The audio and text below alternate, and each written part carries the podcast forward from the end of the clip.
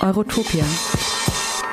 Radio Dreieckland begleitet im Februar und im März Eurotopia, eine Produktion des Theater Freiburg. Zu hören gibt es Interviews, Berichte und Porträts der beteiligten KünstlerInnen und Live-Übertragungen aus der Kammerbühne des Theater Freiburg. Von Februar bis März im Programm von Radio Dreieckland. Eurotopia. Genau, was ihr jetzt äh, hört, ist ein Gespräch zu diesem Eurotopia-Projekt und zwar mit Andreas und Jenny und die uns jetzt einen Einblick geben in den äh, gestrigen Eurotopia-Abend. Ja, wir geben einen Einblick äh, in die beiden Vorstellungen, die am Wochenende äh, stattgefunden haben. Am Samstag war Jenny in der Premiere, da war die erste Aufführung des Theaterabends Eurotopia und ich war am Sonntag drin. Ähm, also Jenny hatte einen Tag mehr Zeit, die ganzen Eindrücke dieses dreieinhalbstündigen Abends zu verarbeiten. Äh, Eurotopia ist ja ein großes Projekt jetzt zum Abschluss der Intendanz von Frau Mundel und äh, beinhaltet ähm, verschiedene Veranstaltungen, aber der Kern ist eben dieser Theaterabend, über den wir jetzt sprechen wollen wo im Grunde sieben Künstlergruppen äh, gestaltet haben, plus einer Installation von dem Schweizer Milo Rau, die jetzt äh, auf der großen Bühne gar nicht zu sehen ist, aber äh, in der Kammerbühne praktisch parallel auch besichtigt werden kann, immer an diesen Wochenenden, an denen jetzt Eurotopia laufen wird. Und wir sprechen jetzt eben über diesen äh, Theaterabend, der, um es vielleicht mal so ein bisschen äh, verständlich zu machen, weil das ist schon etwas Besonderes. Es wird, äh, besteht aus sechs circa halbstündigen Abschnitten. Dazwischen gibt es da eine Pause. Also es gibt quasi drei Stücke hintereinander und danach nochmal drei Stücke. Und als verbindendes Element gibt es als siebtes Element noch von der Gruppe Ortreport gestaltet. Ähm, man hört Reden zu Europa ich persönlich habe eher immer nur Fetzen von verschiedenen Reden gehört. Es war mir sehr schwer, da inhaltlich zu folgen, was da gesprochen wird. Aber es war klar, das Thema Europa wird verhandelt. Das ist so ein verbindendes Element, vor allen Dingen für die Momente, wo das Publikum dann auch mal die Räume wechseln muss. Also das Publikum wird auch in Bewegung gesetzt. Ähm, aber der Kern des Abends besteht eigentlich aus diesen sechs ja, Stücken, die zunächst eigentlich nichts miteinander zu tun haben. Zum Teil werden die gleichen Requisiten äh, benutzt, aber eigentlich sind es sechs völlig autonome Stücke. Mhm. Genau, und man kann auch sagen, äh, völlig autonome Kunststile, weil der Abend beginnt mit einer fulminanten Operninszenierung von Mehmet Ali Alabora. Alabora ist ein äh, türkischer Künstler, der während der Gezi-Park-Proteste ähm, sich einen großen Namen gemacht hat und dann auswandern musste und inzwischen in Wales im Exil lebt und dort eben auch enteuropäisiert wurde durch diesen Brexit, der gerade stattfindet. Der hat eigentlich, ähm, ist ein sehr politischer Mensch und hat ein ähm, sehr politisches Lebensthema auch und hat ähm, erstaunlicherweise sich dafür entschieden, eine Oper zu inszenieren, weil er sagt, Europa ist die Wiege der Kunst und das Sahnehäubchen der Kunst ist die Oper. Und er hat eben den Europa-Mythos aus der griechischen Antike inszeniert. Und zwar also sehr heterosexistisch, würde ich sagen, äh, ungebrochen.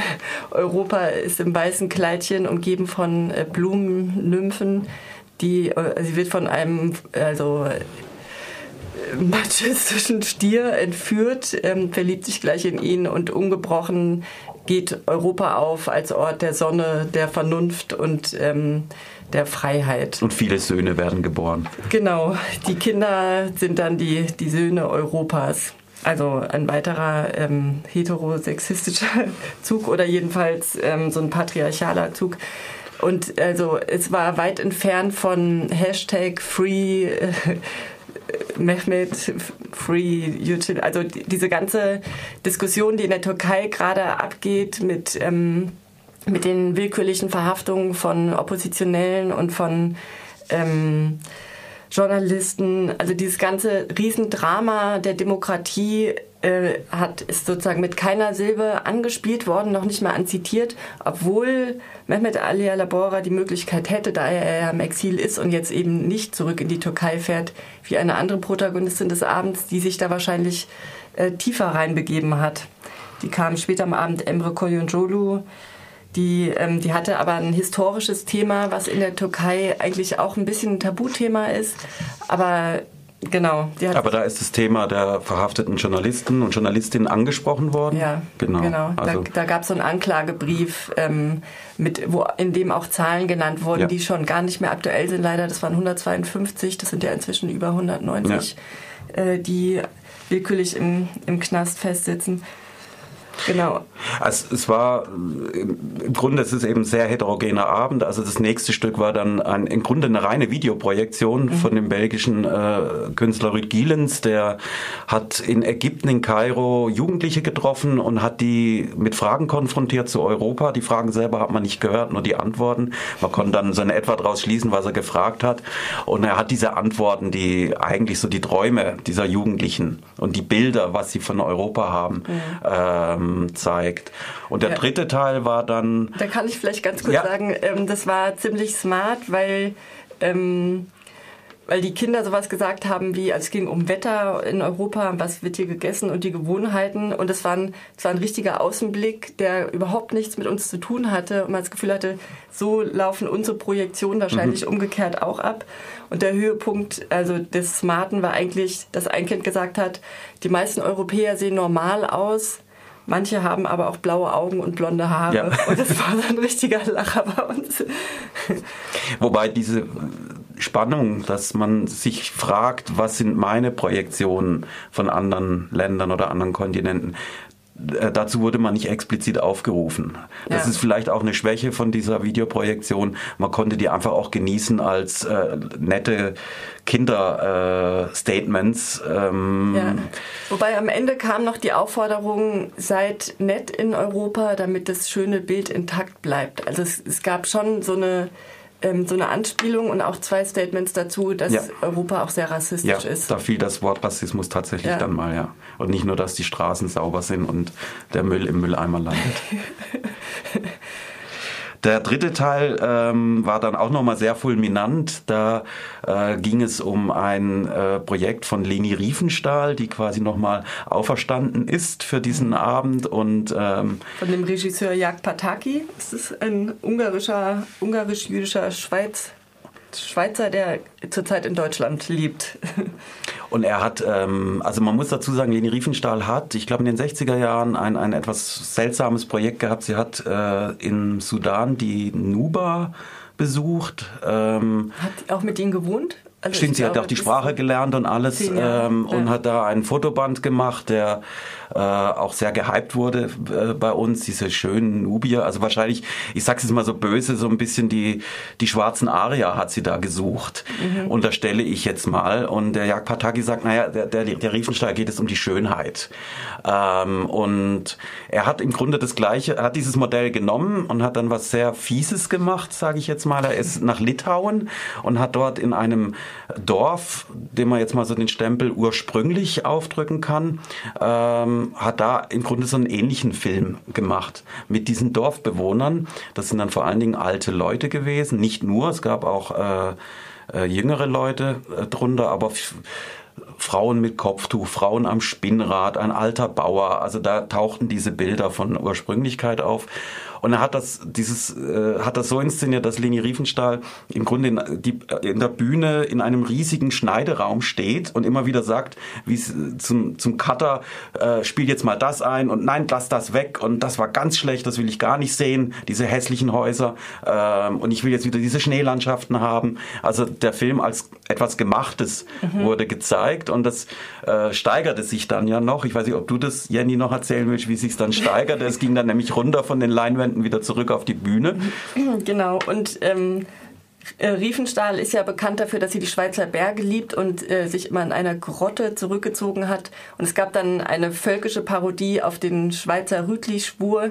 Und da sind ähm, drei mit Kuhglocken behängte Stiere, also die ganz körperbefällt waren, ähm, sozusagen durch den Raum gerannt und haben ähm, den, den Schweizer völkischen Rütlischwur ja, Die ähm, Nationalhymne gefeiert. angestimmt genau. und alles. Also es war sehr urig. Mhm. Und das, äh, der, es wurde dann besucht von einem von einem jüdischen Vogel, eine, eine dünne schwarze Figur mit einem grünen Vogelkopf und einem Gebetstuch um, den, um die Schultern, der sich in einem Akt der Unterwerfung, wie Iris Melamed, die Leni Riefenstahl des Abends äh, hinterher erzählt hatte, das Gebetstuch zusammengefaltet hat und sich sozusagen in einer gestischen Verbeugung diesen Schweizer Urstämmen übergeben hat. Es ist auch eine autobiografische Anspielung von Pataki, weil er mit seiner Familie in die Schweiz ähm, also emigriert ist und dort sich quasi unterwerfen musste und auch identitätsmäßig so unsichtbar machen musste und auflösen. Genau, und es äh, ist dann aber noch, also aus meiner Sicht gekippt da dass diese Szene, Riefenstahl ist bei den Nuba ähm, quasi authentisch nachgespielt wurde, weil drei Schwarze auf die Bühne kamen, die so ein Stammesritual, das war jetzt ein Ganages, aber sozusagen nachgespielt haben und Riefenstahl in dieser völligen Begeisterung äh, zwischen denen rumgelaufen ist und auch so quasi die so äh, berührt hat oder halt diese exotisierte Begeisterung nachgespielt hat. Und also in meinen Augen war das ungebrochen und dadurch auch eine bisschen rassistische Darstellung, weil bei den Schweizern gab es eben ganz klar diesen Bruch der, der Ironie und der Satire durch diese Kuhglocken und diese absurden, ähm, also äh, hier Verkleidungen. Und das war eben bei den, bei den Schwarzen nicht gegeben. Und es war, es war auch nicht richtig äh, erklärt oder man konnte es, glaube ich, schwer verstehen, wenn man sich vorher gar nicht mit Jörg Pataki und, Jörg Pataki und seiner Inszenierung auseinandergesetzt hat. Ich habe es anders gesehen. Für mich war es äh, im Kontext mit diesen urigen Schweizern und denen ihrem Ritual und ihrem Rötlischwur äh, schon in so einem ironischen Kontext drin und, und äh, keine ungebrochene Exotisierung oder sowas. Mhm. Aber vielleicht müssen wir es ein bisschen raffen, wenn wir jetzt noch äh, das, die, die Teile nach der Pause, vielleicht ganz kurz. Es gab dann noch ein dokumentarisches Theater, im Grunde äh, Feliz, äh, Felicitas Bruck. Brucker und Arvid Schulze haben in Frankreich äh, vier jugendliche Strafgefangene besucht und mit ihnen Interviews geführt und diese Antworten wurden dann nachgesprochen von ja fast eigentlich fast noch Kindern. Mhm. Ähm, das war ein, äh, das war das Stück dann äh, Nummer vier und äh, Nummer fünf war dann nochmal sehr aufwendig von der Emre Koyunjolo. Genau, das mhm. ist eben äh, die türkische Künstlerin, die nach wie vor in Istanbul lebt und hat, sie hat den Vertrag von Lausanne zum Ausgangspunkt genommen, ähm, diese Zwangsumsiedlung nach 1923 zwischen äh, Griechenland und Türkei, also wo wirklich viele Millionen Menschen sortiert wurden nach Religion und dann äh, zwischen Türkei und Griechenland hin und her ja. äh, geschoben wurden auf sehr brutale Art auch. Es gab da auch Tote. Ähm, und diese, diesen geschichtlichen Hintergrund äh, hat sie genommen für ein sehr, wie ich fand, äh, ja, anstrengendes Stück. Also es war für mich schwer zu folgen, weil es war mehrsprachig, es war, waren viele optische Reize, also ich, und es war ein sehr äh, ja, historisch viel mit Informationen aufgeladener Text. Das mhm. war, fand ich schwer zu folgen. Und das letzte dann schließlich noch, äh, das äh, war dann nochmal was ganz anderes. Äh, Faustale Kula hat äh, mit drei, ja. Schwarzen Freiburgern. Schwarzen Freiburgern. Selbstbezeichnung. Genau. Hat nochmal eine Inszenierung gemacht, in der ähm, der erste ein Statement hatte von wir sind unsichtbare Freiburger als Schwarze und der hat es sehr hat sich sehr laut markiert mit Trommeln und mit einer äh, großen an, mit einem Anklagetext an uns Freiburger, die wir da zugeschaut haben. Entschuldigung. Ähm, der zweite Teil war ähm, eine Frau Amanu, die äh, geheiratet hat, einen Angstmann und jetzt in Waldkirch lebt mit ihrer neuen Identität und eben diese identitäre Spannung aufmacht zwischen, zwischen ihrer Herkunft und ihrem neuen Namen Angstmann, der natürlich sehr sprechend und absurd war in diesem Kontext und der auch so inszeniert wurde. Und der dritte war ein sehr künstlerisch hochwertiger Teil, ein kubanischer Tänzer, ein schwarzer, der hat einen unheimlich ähm, einfühlsamen Ausdruckstanz gemacht, in dem es auch um Fremdheit, Identität, Angst, aber auch Lebensglück geht. Und ähm, das war eigentlich einer der, also ich würde mal sagen, künstlerischen, so Bühnen-Performance-mäßigen Höhepunkte des Abends. Es war, ich fand es war ein sehr gelungener Abschluss dadurch. Ja, fand ich auch. Also es war nochmal ein, ein sehr starkes Statement auch. Ja. Also sowohl diese Wut und dieses Wir wollen sichtbar sein. Wir, äh, also es wurde da wirklich bis an die Schmerzgrenze getrommelt. Ähm, es wurde auch die Grenze zwischen Publikum und Bühne aufgehoben. Also es wurden Leute auf die Bühne gebeten äh, und saßen dann ich unter anderem sehr nah an dieser Trommel dran.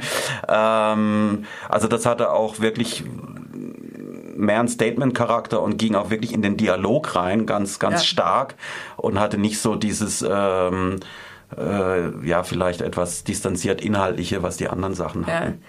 Ich finde auch, das ist äh, eine Kritik, die ich an den Gesamtabend habe und auch an den Titel Eurotopia, weil da steckt ja schon das Wort Utopie drin und auch in dem, wo wollen wir hin und gemeinsam hin und auch in dieser ähm, Installation mit diesen Rednerpulten von Ort Report, die sehr, sehr schön waren.